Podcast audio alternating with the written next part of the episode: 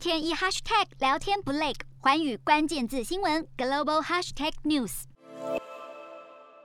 美国总统拜登上任以来首次派遣官员访问印尼，就在十三号，由印尼总统佐科威亲自来接待美国国务卿布林肯，而印尼也表达出合作的意愿，希望美国能够成为经济、贸易、卫生等多个领域的伙伴。也因为美中角力急速的升温，此趟访问中，外界更关注的是布林肯将要发表的美国印太战略演讲。而近期，美国也持续反对北京在南海的强硬态度，并且指责中国对越南、菲律宾、印尼等国家的欺压。而拜登政府也表示，为了维持和平与稳定，将会与东南亚国家有更密切的接触。四大公投，人民做主，民意风暴来袭，政府如何接招？锁定十二月十八日晚间十点，有凭有据看台湾特别节目，决战四大公投议题，独家剖析，就在环宇新闻 YouTube 频道直播。